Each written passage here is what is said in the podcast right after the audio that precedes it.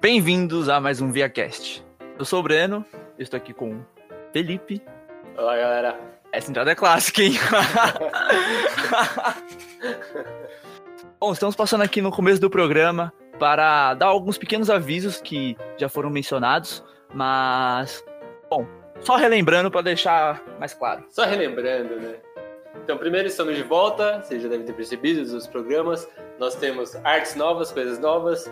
Estamos voltando a publicar quinzenalmente. Então, esse é um que a gente não falou no outro, mas apresentem para seus amigos novos. É, talvez faz um tempo aí que a gente não vem. Agora, agora é um bom momento para mostrar para as pessoas, porque a gente vai voltar com tudo. Renascimento da Fênix do ViaCast. É isso aí.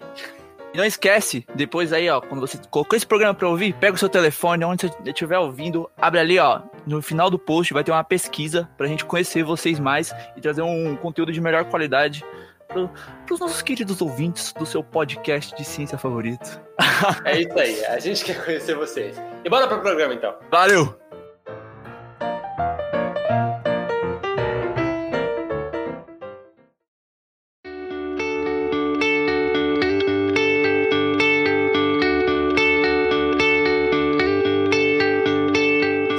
Bem-vindos ao ViaCast, podcast do Via Saber.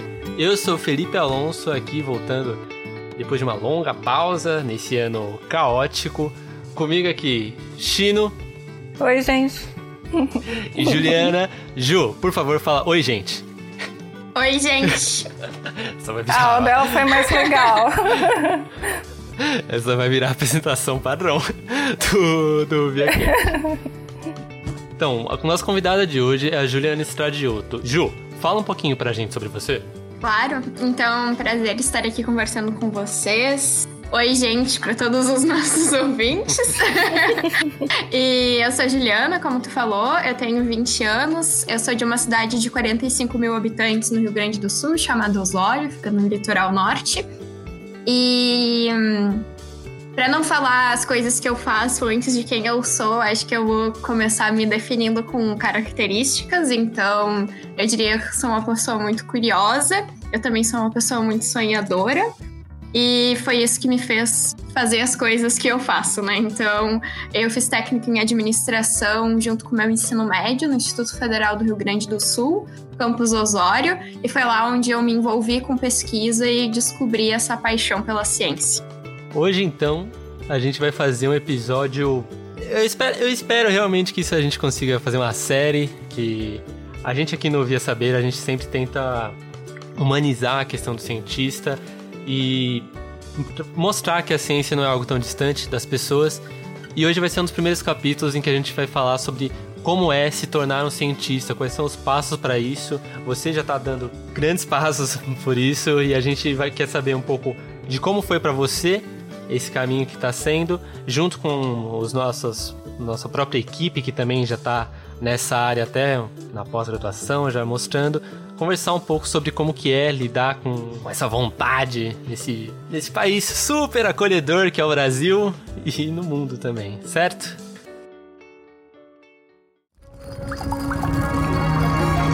ViaCast, podcast do Via Saber.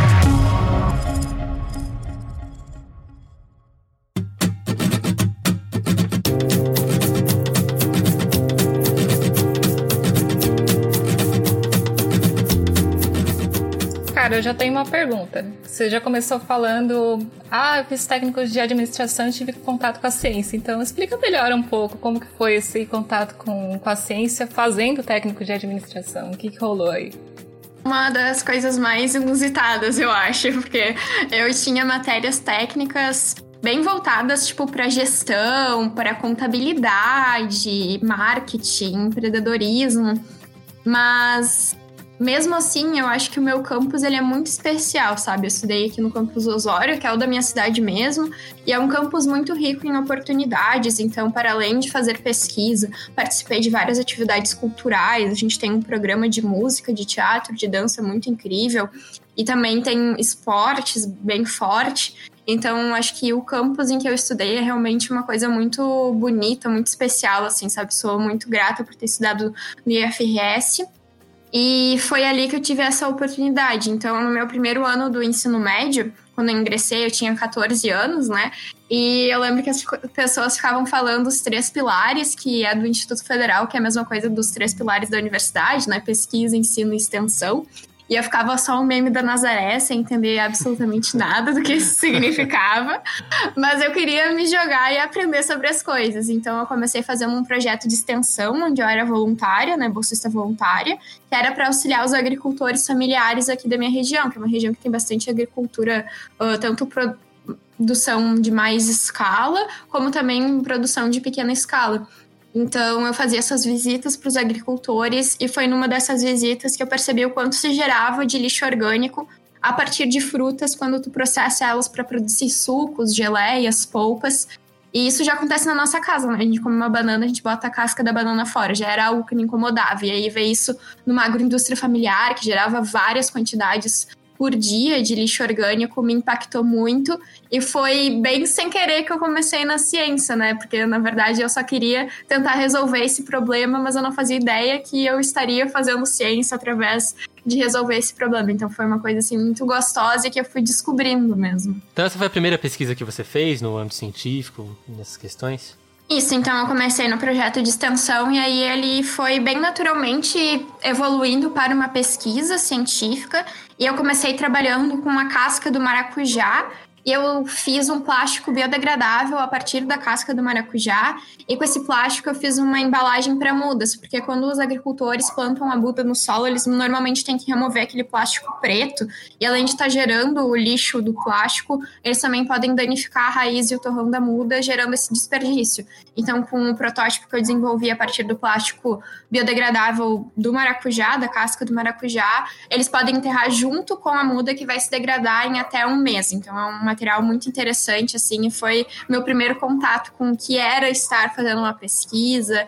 Enfim, foi muito, muito interessante e muito gostoso, assim, estar descobrindo todo esse mundo. Que bacana, né? Ainda mais foi uma extensão, né? Muito comum você ver uh, as pessoas fazendo pesquisa mesmo na extensão, muito menos antes da graduação, né? Eu achei muito interessante. Pelo jeito é uma filosofia do, do Instituto Federal, né? Achei bem legal. É, eu queria saber se você pode explicar um pouco melhor essa questão da casca de maracujá, porque eu ouvi, parece muito interessante, mas sei lá, se puder explicar um pouco a, a bioquímica por trás, parece ser bem o seu interesse, né? Eu acho que junto com isso, a gente pode também falar um pouco sobre o que que foi, porque a gente fala, se foi essa primeira pesquisa e foi de fato estudar essa casa e aí explicar um pouco melhor, mas o que que é uma pesquisa que foi o que você fez, o que, que foi esse processo? Porque às vezes a gente fala, ah, você fez uma pesquisa para é o Google. Como fazer casca biodegradável, coisa assim. Sim, claro. É importante falar sobre isso, porque infelizmente na nossa educação, né, a gente não aprende sobre isso na escola, usualmente, sobre a metodologia científica. Então, pesquisa não é só, tipo, jogar uma coisa, uma palavra no Google, pegar o primeiro resultado e aquele é, tipo, aquilo é uma pesquisa, sabe?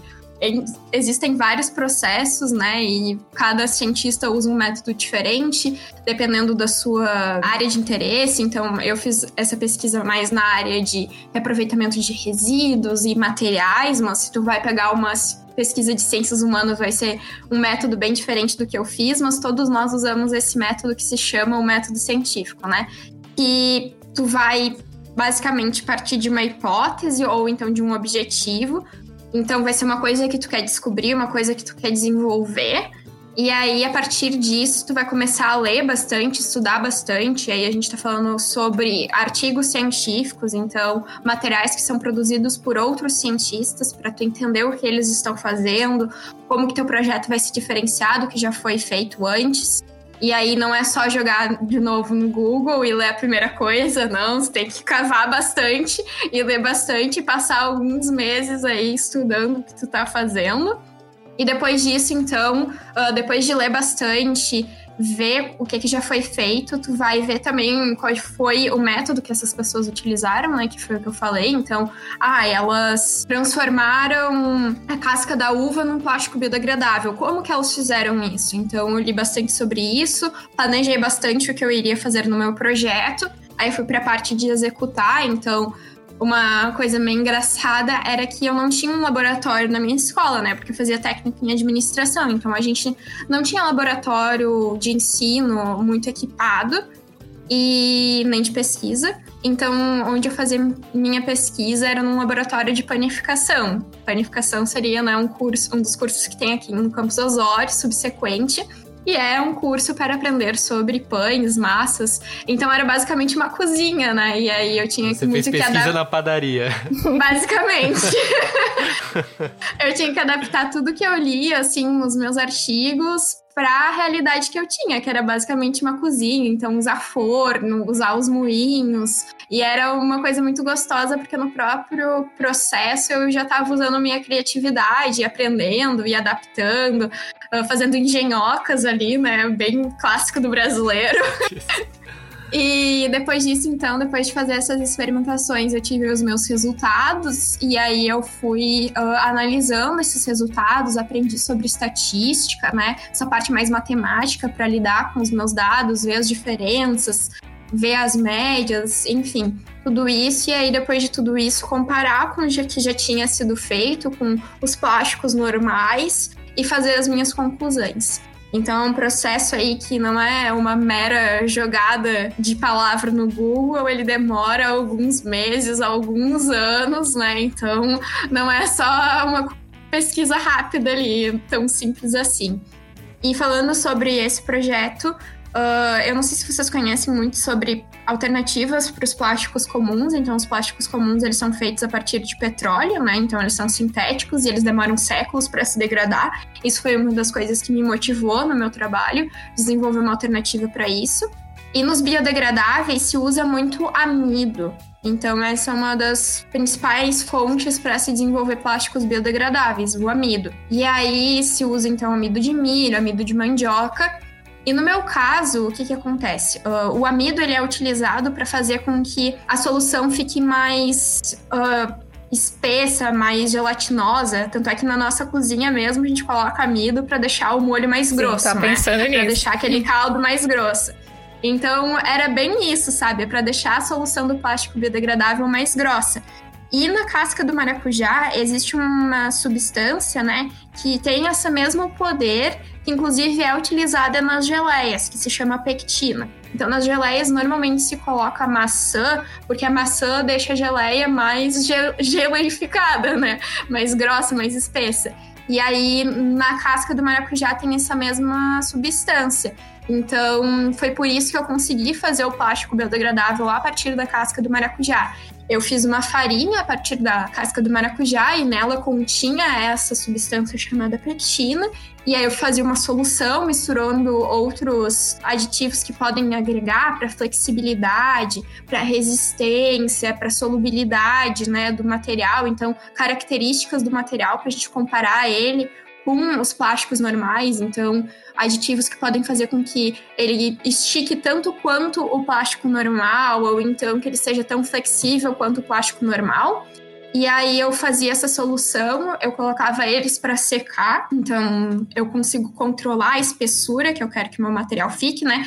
O quão grosso ou o quão fino ele vai ser. E aí depois disso eu fiz algumas análises e eu consegui fazer esse projeto porque a gente tinha uma parceria, né, com o Instituto de Ciência e Tecnologia de Alimentos da URGS, que é a Universidade Federal do Rio Grande do Sul. A minha professora orientadora foi assim, um anjo na minha vida, foi quem me incentivou a fazer tudo isso, a abraçar e mergulhar o quanto eu amo a ciência.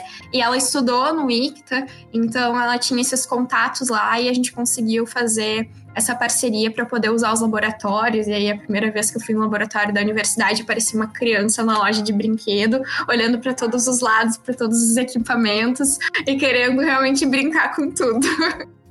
Cara, que incrível. Que experiência legal pra ter no ensino médio também, né? Mesmo, tipo, eu trabalho com física teórica, mas mesmo se eu, sei lá, eu adoraria ter uma oportunidade de ter um trabalho mais assim, de ver mesmo a parte experimental, fazer análise de dados no ensino médio. Acho que teria mudado muito a minha percepção e a percepção de qualquer adolescente, né, sobre a ciência, eu acho. E isso é uma coisa que tem se tornado cada vez mais comum aqui, né? Não existem estimativas muito concretas, mas as feiras de ciências elas recebem milhares de inscrições por ano.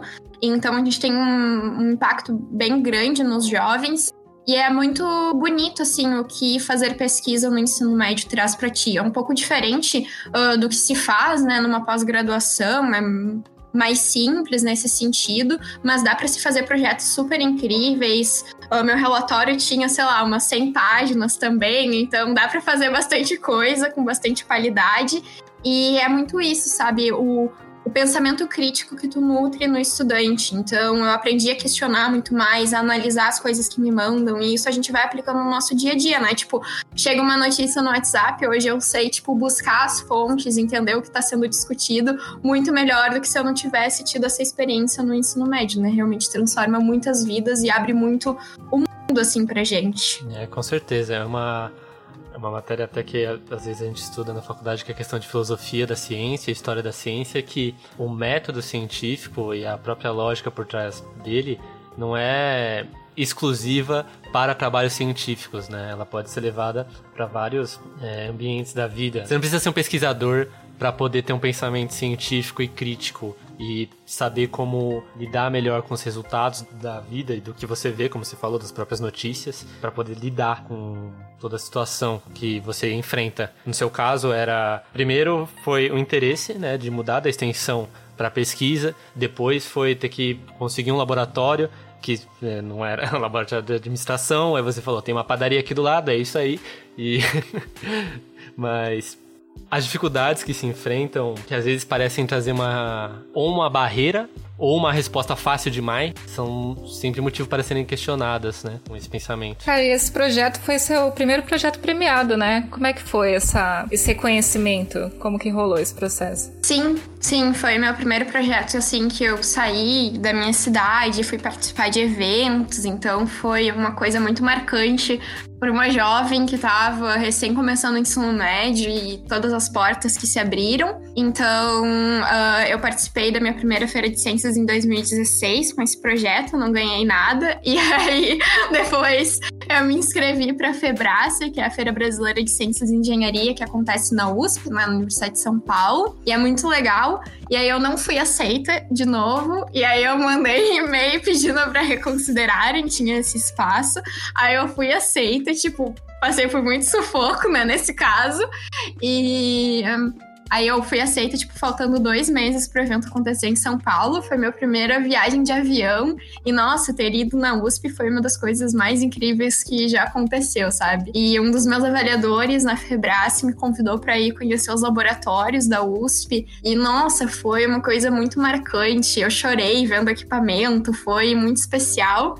Então foi minha primeira viagem de avião e lá na Febras eu fui selecionada para participar da maior feira de ciências do mundo, que é a Intel ISF, agora é Regeneron ISF, se eu não me engano. E são 80 países, mais de 1.800 estudantes do mundo inteiro nos Estados Unidos. Então, assim, foi tudo muito rápido, sabe? Não conseguia processar, assim, de Osório já tava indo para Los Angeles, sabe? Com 16 anos. Então foi muito, muito, muito surreal, mas era muito gostoso, assim, também tinha muita responsabilidade responsabilidade, sabe? Porque é estar indo representar teu país, né, num, num evento incrível e que tem muita qualidade. E, assim, as pessoas normalmente têm a ideia que feiras de ciências são tipo vulcão de bicarbonato, né?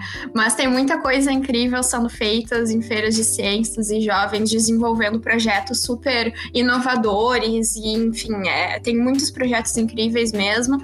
Então, quebrar um pouquinho desse paradigma do vulcão de bicarbonato, porque dá para fazer muita coisa legal e participar desses eventos. Então, sempre tive muita responsabilidade, assim, de estar representando a minha cidade e de mostrar o melhor que eu podia do meu trabalho, né?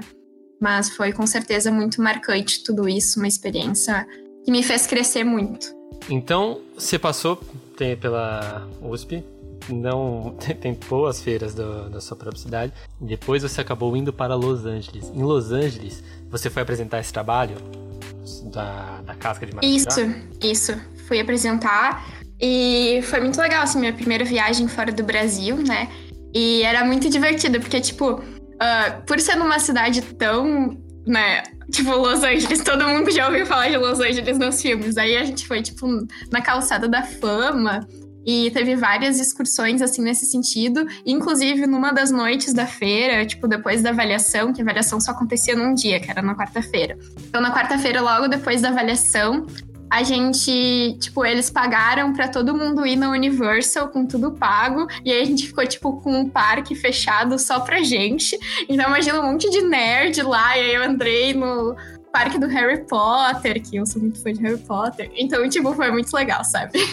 Ah. Para além da experiência de ter a troca, né? Tipo, porque recebi muitos feedbacks dos meus avaliadores, mas também foi muito divertido, sabe? Não só no sentido de, tipo, trocas científicas, mas também de diversão e de descontrair, mostrar que ciência pode ser divertido. Exatamente, a ciência é muito divertida e pode trazer muita coisa boa. Os próprios experimentos às vezes já são muito divertidos, mas ainda os resultados que eles podem te trazer, como esse tipo. Tem uma boa parte da nossa equipe também que tá. que trabalha ao redor do mundo. A nossa própria diretora ela tá na Suíça, né? E. Meu. Você conhece vários lugares diferentes, né? São muitas experiências diferentes que vêm de- de- dessa vida, porque o conhecimento vem de todos os lugares, né? Mas o que, que a- você lá falando com as pessoas de outros lugares e a- qual foi a, a interação deles? O que, que eles acharam quando eles viram o que você tinha feito e como que você tinha feito? Sim, é muito diferente, né? As percepções e as realidades. Apesar de ser um evento mundial com 80 países, a maioria das pessoas é dos Estados Unidos mesmo. Então tinha muita troca nesse sentido de estar conversando com os teus colegas de corredor, né? O pessoal que tá com um stand montado do teu lado, ter essas trocas, fazer novas amizades. E para mim foi muito marcante isso, porque são condições completamente diferentes, né? São realidades completamente diferentes. E para eles tem muito mais oportunidade do que tem aqui, mas aqui não significa que a gente faz ciência de qualidade inferior. Eu acho que eu já li uma matéria que dizia que o cientista brasileiro é um forte, né? Que mesmo sem infraestrutura, sem condições, sem incentivo, sem reagente, a gente continua na luta fazendo o melhor que a gente pode. E lá eles têm, tipo, tudo que a gente pode imaginar, inclusive ah, diferenças educacionais, né, muito maiores, mas apesar de tudo isso, também era muito legal conhecer pessoas de outras realidades e mostrar um pouco sobre o que se faz no Brasil, quais são as nossas culturas, né? A gente era a delegação mais escandalosa possível, sabe? tipo, todo mundo sabe que o sempre é. Brasil está ali, entendeu? Brasileiros sempre se reconhecem assim ao longe no- nesse tipo de evento. Impressionante. E a gente faz tipo uma imersão antes de ir. Então a gente conhece todos os brasileiros que estão indo junto com a gente. A gente tem camisetas verde e amarelo. E a gente chega lá e a gente tem nosso grito de guerra. E a gente faz muita gritaria. E a gente é muito feliz e muito animado. E todo mundo vem na gente. Tipo, nossa, vocês são do Brasil, uhul! E vem festejar com a gente. Mas é.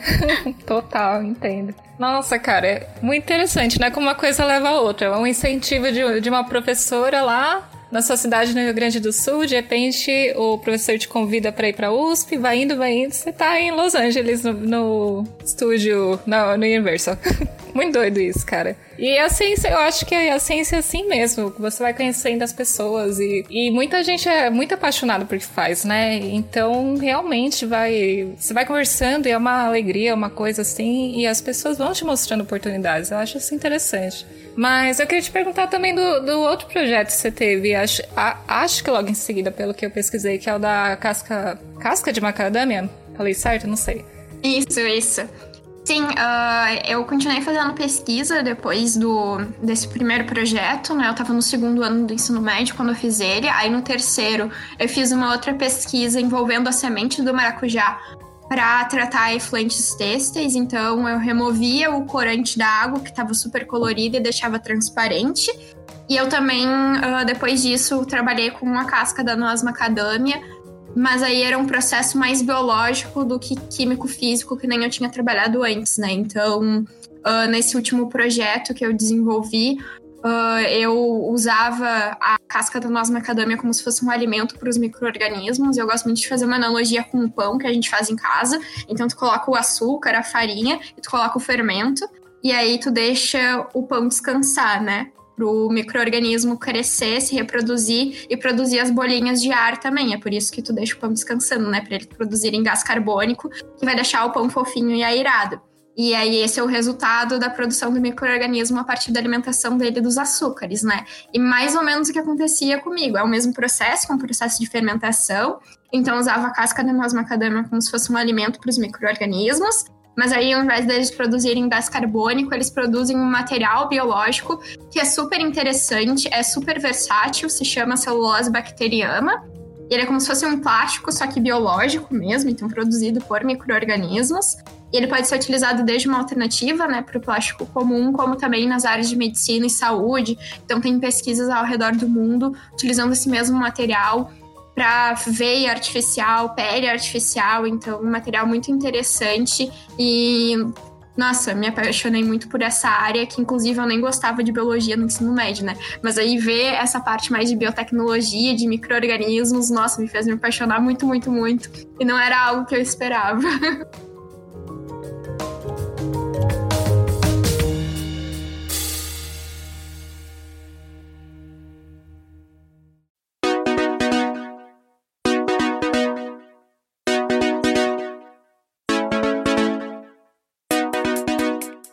Então, eu queria saber se era fácil achar casca de macadâmia.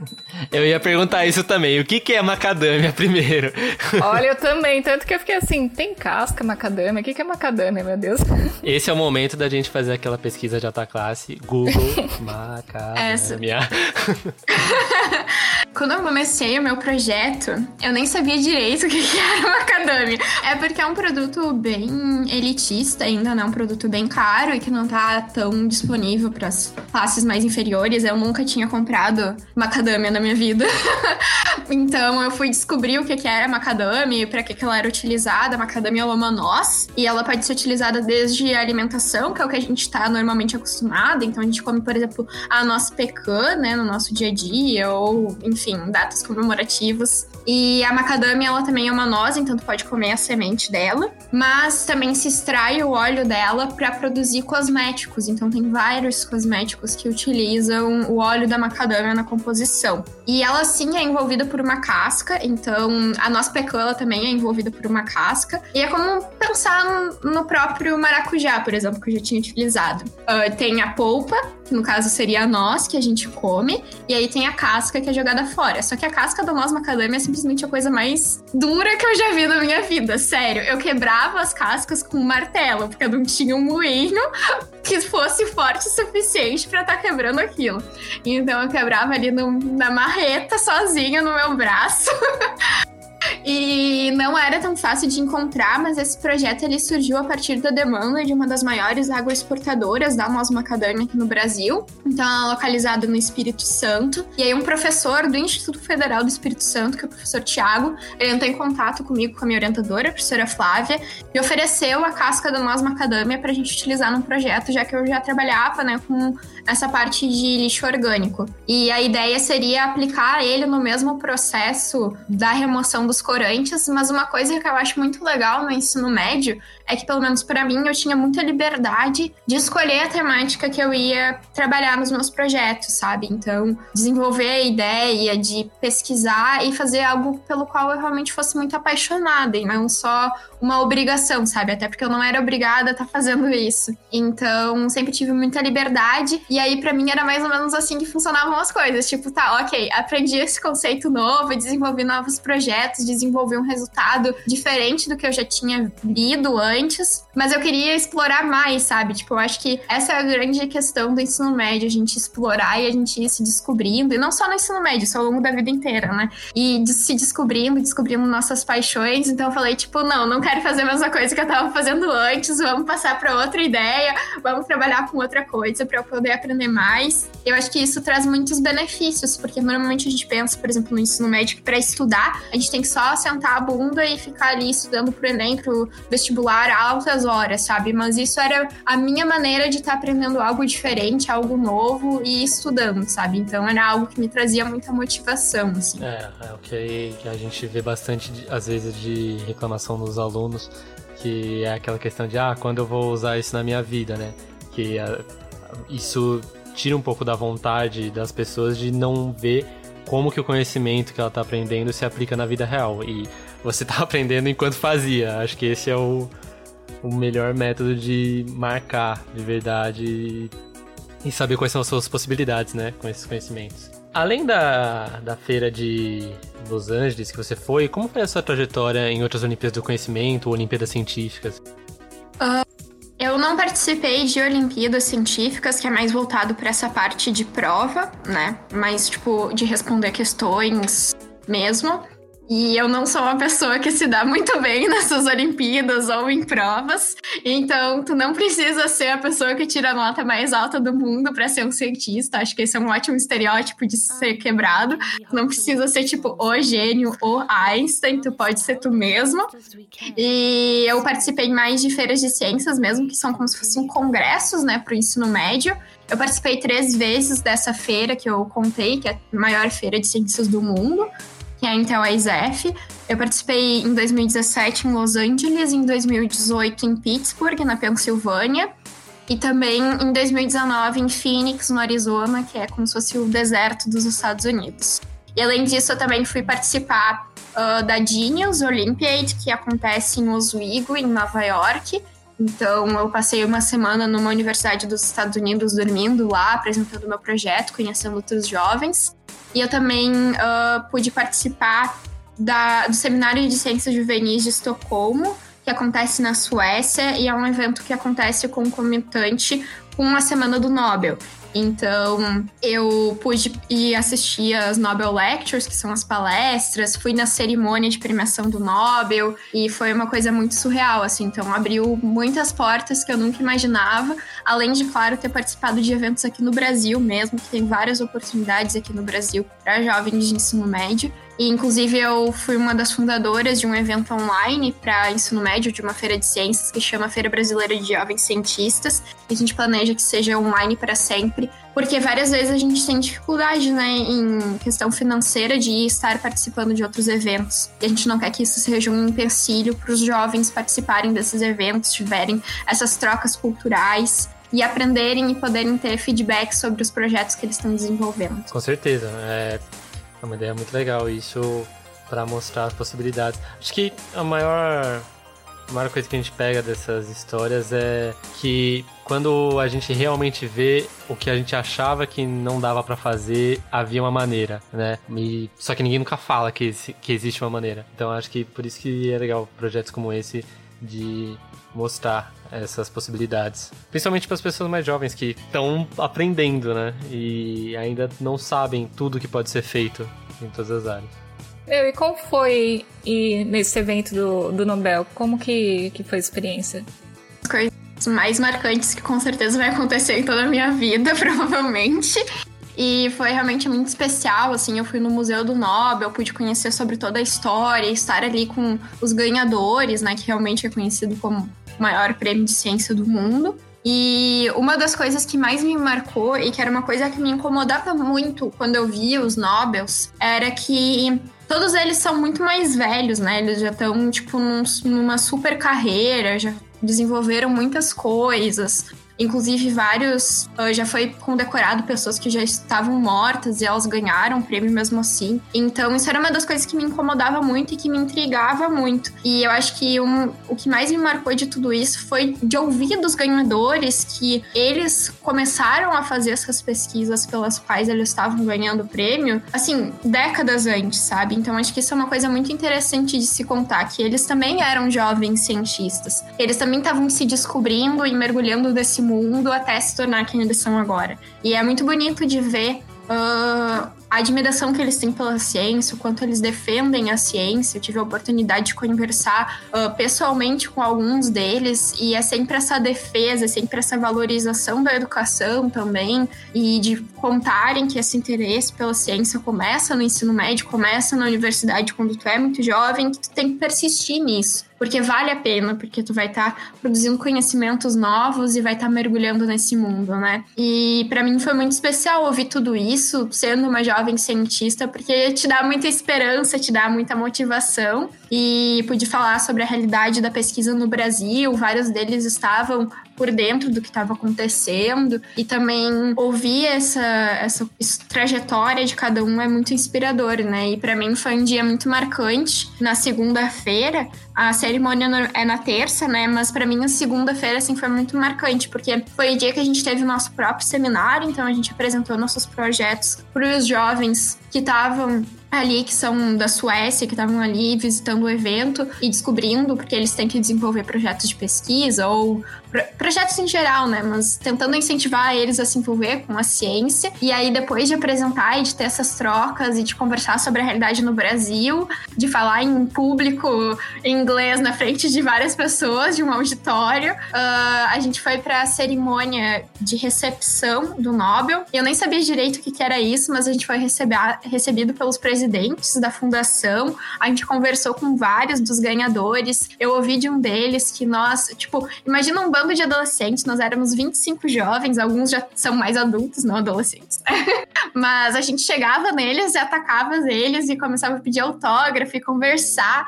E aí um deles, que era o mais novo, que é o Didier Queloz, que ganhou o Nobel de Física no ano passado, ele se virou e, tipo, perguntou, nossa, por que vocês todos estão aqui, sabe? Vocês são super jovens. E aí a gente contou sobre o evento e ele falou que a gente era o futuro da ciência. Foi uma das coisas que com certeza eu vou levar pro resto da minha vida. No final daquele dia, depois de ouvir todas aquelas trocas com os ganhadores, ainda nevou, eu nunca tinha visto neve na minha vida. Então foi, assim, top melhores dias da minha vida, com certeza.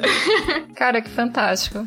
Ainda mais do, do Nobel da Física, né, meu? E ele é novinho também, você comentou, né? É interessante a gente ter esses tipos de exemplo, e principalmente quando você é mais novo, pra você ver que é possível, né, que pode acontecer. Já que a gente tá falando do Nobel, que foi um negócio interessante, queria te perguntar também da questão da, do asteroide, como você virou um asteroide, né? Então, nessa Enterprise F que eu comentei, né, eles têm uma parceria com o Laboratório de Astronomia, o Lincoln Laboratories do Instituto de Tecnologia de Massachusetts, o MIT, o MIT, e eles têm essa parceria em que os estudantes que ganham primeiro e segundo lugar na ISEF uh, têm os seus nomes batizados num asteroide, né? E foi assim que eu consegui ganhar essa premiação e é super emocionante, porque quando tu tá lá já é um, um grande sonho estar na ISEF, porque é um. Realmente é um sonho de todo jovem cientista, sabe? Poder representar teu país, poder vivenciar isso, estar maior, na maior feira de ciências do mundo. E eu tava na premiação, eu nunca imaginei que eu fosse ganhar o primeiro lugar, e aí antes de anunciar os segundos e primeiros lugares, eles mostram esse vídeo sobre o que é essa parceria e mostram quais são as pessoas que têm asteroides com seus nomes, tipo Einstein, a Marie Curie, o Neil Armstrong, então grandes nomes da ciência. E aí, quando anunciaram que eu tinha ganho o primeiro lugar, nossa, foi um momento muito chocante, que eu chorei muito, tava muito incrédula. Eu fui a pessoa que, com certeza, se vocês procurarem um vídeo, eu já postei um vídeo sobre isso nas minhas redes sociais, uh, eu sou a pessoa que mais tá, tipo, tendo a maior reação, sabe? Sendo que todas as outras pessoas que estavam no palco também tinham ganho, mas eu fiquei muito emocionada mesmo, porque é muito, assim, surreal, né? Estar vindo do Brasil, não ter tido todas as melhores oportunidades, infraestrutura para estar tá desenvolvendo uma pesquisa, mesmo assim ser reconhecida por isso. E aí, depois, quando me toquei que o meu nome vai estar orbitando com esses nomes de pessoas que eu admiro tanto, é mais surreal ainda. e normalmente as pessoas perguntam se vai cair na Terra. Não. Uh, existe uma estimativa né, de que pelos próximos 100 mil anos não vai cair na Terra. Então, eu não vou ser a causa de nenhuma morte de pessoas que eu conheço. Não precisam se preocupar. É, isso ia ser um vacilo danado de te darem o nome do asteroide que vai cair. Na história. Como, putz, aquele asteroide que caiu, Juliana. Miserável. Eu vou provocar a extinção em massa, tipo dos dinossauros. Não, nossa, cara, já pensou? Que chato, né? Com tem um monte de gente e aí, justo o seu vai cair do, vai cair na terra. Aí não, né? Aí não tem condições.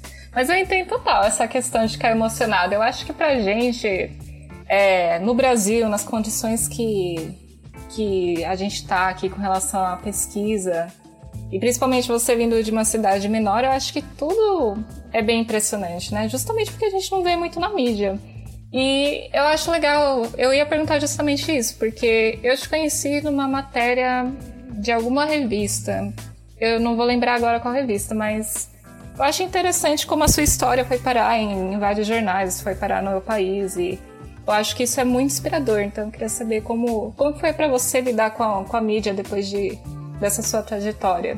E como você acha que, que é um jeito adequado de, da mídia lidar com, com cientistas, principalmente os jovens cientistas? Pergunta muito boa. Uh, porque isso era uma coisa que eu não imaginava tanto para mim, então tudo isso me trouxe uma nova perspectiva de carreira, sabe? Eu sempre pensei muito em trabalhar com ciência, mas não trabalhar com comunicação científica, com divulgação científica, e tudo isso me trouxe e me fez perceber essa paixão.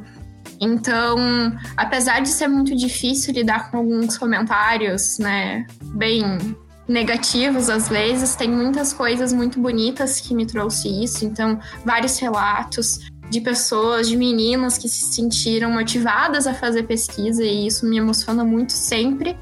E eu acho que isso é uma das coisas mais importantes que a gente precisa estar tá levando para as grandes mídias, né? Não só mostrar que o cientista ele não está distante numa torre de marfim, que ele está no meio da gente, que ele é uma pessoa normal. Ah, eu sempre gosto de falar isso, sabe? Tipo, tu pode ser um cientista, assistir Netflix, sair com os teus amigos, tu não precisa ser um velho de cabelo branco no fundo do laboratório.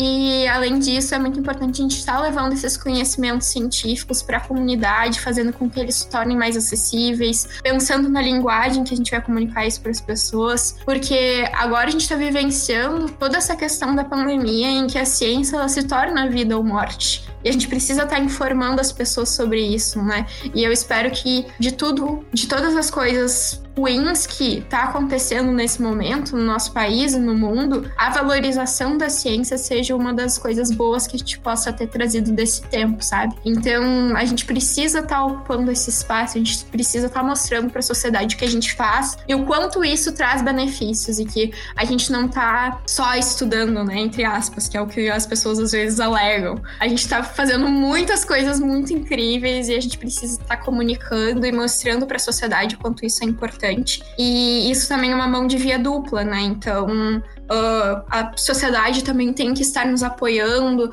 estar participando das marchas que a gente faz pela ciência, pressionando né, as nossas autoridades para mais investimentos na ciência. Tudo isso é uma responsabilidade de todos nós, porque sem o desenvolvimento científico a gente não vai ter desenvolvimento econômico, a gente não vai ter um, uma sociedade mais próspera, um lugar melhor para se viver mesmo, e um país que a gente tanto sonha, a gente tanto quer chegar. Com certeza. Isso é uma das coisas que os trabalhos de extensão são tentam fazer, né? Tanto aqui.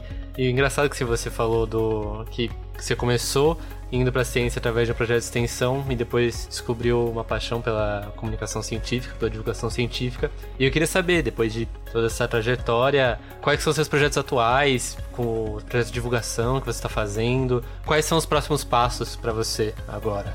Isso tudo me fez ir buscar uma paixão minha e quando eu me inscrevi aqui nos vestibulares do Brasil, eu sempre ficava muito confusa entre selecionar engenharia ou jornalismo, por exemplo. E eu fiz o processo então de candidatura para as universidades nos Estados Unidos. Eu fui aceita em Northwestern University, que é uma das dez melhores dos Estados Unidos, para um duplo diploma em comunicação e engenharia. Então, esses são os próximos passos. Eu quero estar estudando cada vez mais sobre isso, para trazer uma comunicação científica de qualidade aqui no Brasil. Quero voltar para cá para aplicar todos esses conhecimentos e tá levando a ciência para os jovens e mostrar que o sonho deles pode ser ser cientista tanto quanto pode ser ser jogador de futebol. E eu tenho trabalhado bastante com isso uh, e com projetos de educação científica também. Então, eu sou diretora da Abric Aluno, Abric Associação Brasileira de Incentivo à Ciência, é uma ONG voltada para a educação científica e a gente faz projetos para levar a metodologia científica para alunos que não teriam esse contato ainda no ensino básico. E além disso, eu também faço parte da FBJC, que eu já comentei, que é a Feira Brasileira de Jovens Cientistas. E a gente também tem, assim, todas as palestras estão gravadas no nosso YouTube. A gente teve participação da a doutora Jaqueline Góes, do Marcelo Glazer, do professor Eduardo Valadares, do Luciano Huck. Então, teve várias conversas muito incríveis durante o nosso evento. E além disso, eu tenho um projeto que no momento está meio no hiato para se reformular e recomeçar, e é o Meninas Cientistas É um projeto para divulgar essas histórias de meninos que fizeram pesquisa no ensino médio em áreas diferentes, tanto nas ciências humanas como nas engenharias, e em todas as regiões do Brasil também, porque uh, isso era uma coisa que me incomodava muito, né? Tipo, tem várias meninas muito incríveis nas feiras de ciências do Brasil e a gente não tá dando visibilidade para elas, então vamos contar essas histórias. É muito legal que você vai fazer uma formação que é tanto jornalismo quanto algo em exatas, porque é um problema, assim, bem grande que a gente tem. Principalmente, acho que mais no Brasil, porque a divulgação científica acaba sendo algo que o cientista tem que correr atrás aprender a comunicar e fazer. Ou então o jornalista tem que dar o seu jeito para entender a ciência e fazer isso. É muito difícil para os dois lados de fazer de forma responsável. Então acho muito legal que você esteja investindo nisso e, e eu acho que vai dar tudo certo. Eu acho que é uma ideia muito legal. Também, também acho legal que você queira voltar e, e retornar esse conhecimento para o Brasil. Mas o, o, que eu acho mais é, importante disso tudo, eu particularmente, é que eu acho que representatividade é tão importante. Então, tudo isso ter acontecido e ter sido divulgado. Eu acho que só o fato de mostrar que é possível muda muito a vida, principalmente da, das meninas que mais jovens que nem cogitariam isso. É, eu vi em uma das suas reportagens que você comenta, ah, eu, eu ia fazer administração, eu tava entre administração e informática, mas não sabia, achei que informática era muito masculina. Eu entendo totalmente porque eu fiz mais ou menos isso no técnico e eu demorei até começo da faculdade para pensar, hum, talvez eu possa fazer física. Isso foi depois de ver uma reportagem sobre uma cientista física. Então, eu acho que faz total diferença. Eu acho sensacional que, que esteja tendo mídia em volta disso, sabe? É, e eu acho que também é, é muito legal é, saber toda essa história. Foi uma história que tem, teve muitas coisas, é, talvez, excepcionais, tanto a questão do Nobel quanto a questão do asteroide.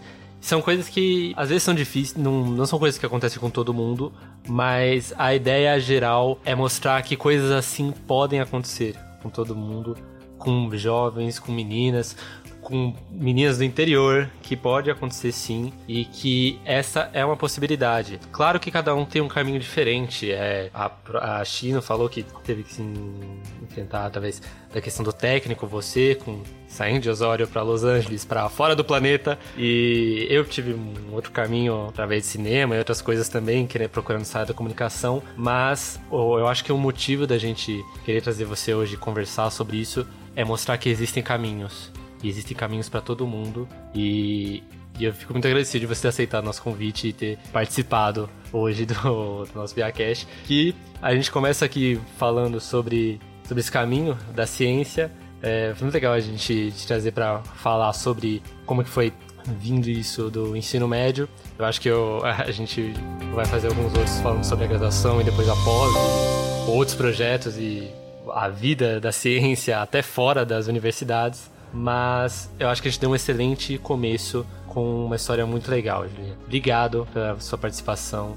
É, se tem alguma coisa que você queira falar, a gente sabe dos seus projetos. É, faz o jabá aí, divulga que a gente também quer ver tudo isso dando certo. Muito obrigada pelo convite da gente estar tá mostrando um pouquinho sobre ciência antes mesmo da gente né, ter uma formação, antes mesmo da gente estar tá na universidade. E eu queria deixar essa mensagem de que realmente existem várias possibilidades e que nós somos capazes de fazer o que a gente quiser, a gente tem né, privilégios, a gente tem momentos de dificuldade, mas a gente não pode deixar tudo isso assim ser só um pensamento negativo, sabe? Cada um tem o seu caminho, cada um tem o seu tempo e a gente precisa acreditar na gente mesmo, nos nossos sonhos, apesar de tudo que está acontecendo no mundo. Então, é realmente isso, né? Mostrar as possibilidades diferentes que a gente tem nas nossas vidas e nunca ter medo do que a gente vai fazer, do que estar por vir e se jogar. Mas eu tô sempre disponível também nas minhas redes sociais.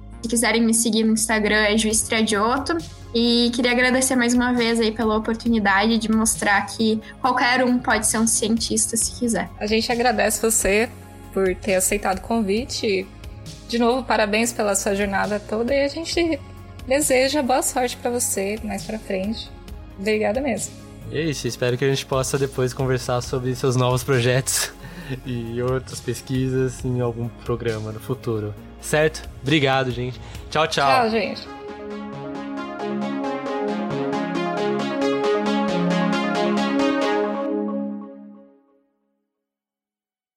Esse podcast só foi possível graças ao apoio do Jornal da USP. Para conhecer eles, acesse jornal.usp.br. Além disso, para mais informações e conteúdos, siga o Via Saber nas redes sociais, Facebook, Instagram e Twitter. Observe. Questione. Hipotetize. Experimente. Divulgue.